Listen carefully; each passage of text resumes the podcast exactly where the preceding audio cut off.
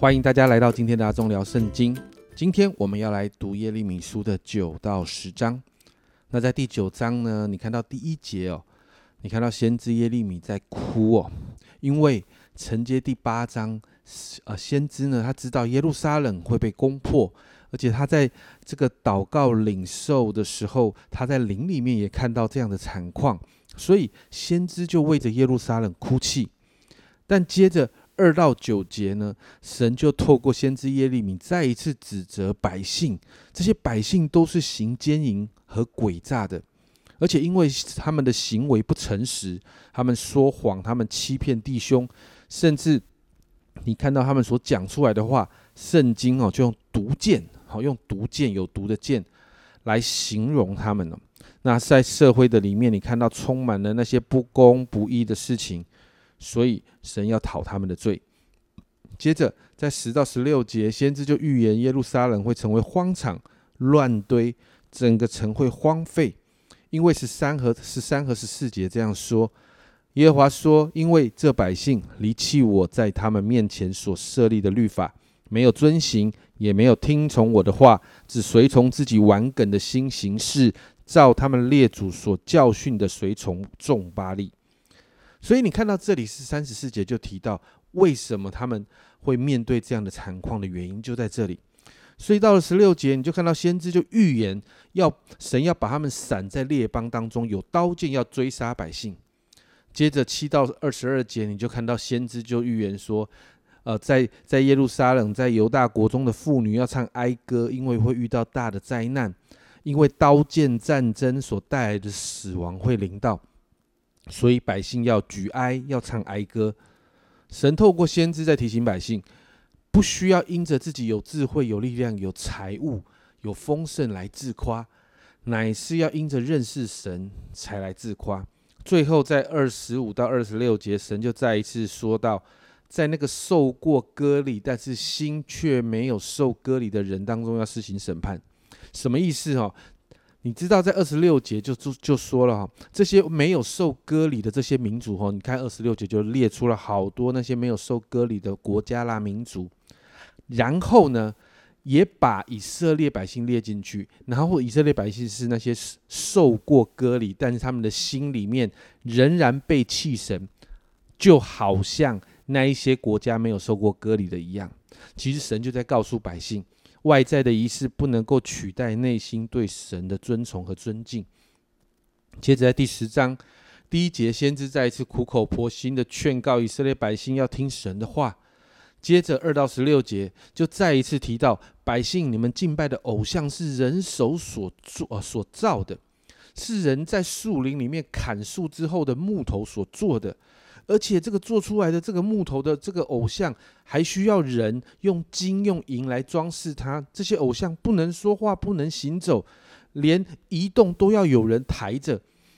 先知说到这些偶像没有能力，但这位真神不一样。先知这样的宣告，第六节说到：耶和华没有能比你的，你本为大，有大能大力的名。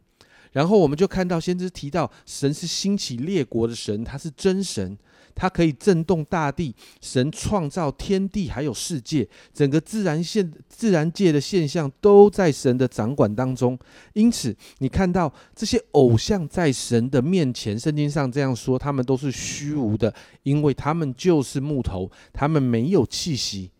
然后，先知就提到，真神是这么的大有能力，而以色列百姓，你们不要忘了，你们是神的产业。神透过先知这样的提醒百姓他们的身份，但你看到百姓却没有听进去，因此十七到二十五节，我们就看到先知他自己也是以色列百姓哦，所以他用这样子自己是以色列的百姓的身份，为着百姓向神来代求。他明白百姓必须要受这样的审判，也知道在这样的审判当中，百姓会面对被掳去外邦的命运。为什么？因为圣经的经文提到，神要让百姓觉悟，因此先知在这样的代求中明白一件事情：是百姓必须忍受这样的痛苦。所以在二十节就描述了百姓要遭遇的事情：居住地会被毁灭，儿女要跟父母分开，好像羊群跟牧羊人要分离一样。而且也谈到有大军要从北方来攻击犹大的诸城，会成为荒废之地。但是你看到先知仍然为百姓求恩典，还有求公义。在二十四到二十五节这里说：“耶和华，求你从宽惩治我，不要在你的怒中惩治我，恐怕使我归于无有。愿你将愤怒倾在不认识你的列国中和不求告你名的各族上。”因为他们吞了雅各，不断吞了，而且灭绝，把他的住处变为荒场。耶利米先知祷告神出手的时候，仍然要有怜悯啊，也祷告神要处理那些二代百姓的这些列国。今天这段经文，当我们用角色扮演的方式进到先知耶利米这个角色里面的时候，其实你真的会发现，先知耶利米的心真的很难过。为着他的国家跟百姓难过，为着他所在的耶路撒冷哀伤，因此在最后为着百姓代求的时候，先知耶利米能够为着百姓做认同性的祷告，寻求神的怜悯。亲爱的家人朋友们，你有为着你的国家，或者是你有为着你所居住的城市祷告过吗？你知道你的国家跟城市现在在面对哪一些事情是不讨神喜悦的吗？你有没有曾经这样的祷告，好像耶利米一样，为着国家跟城市祷告到落泪？我们需要跟我们所在的土地连结，因为这样会带来负担，而在这些负担当中的祷告才会带出能力。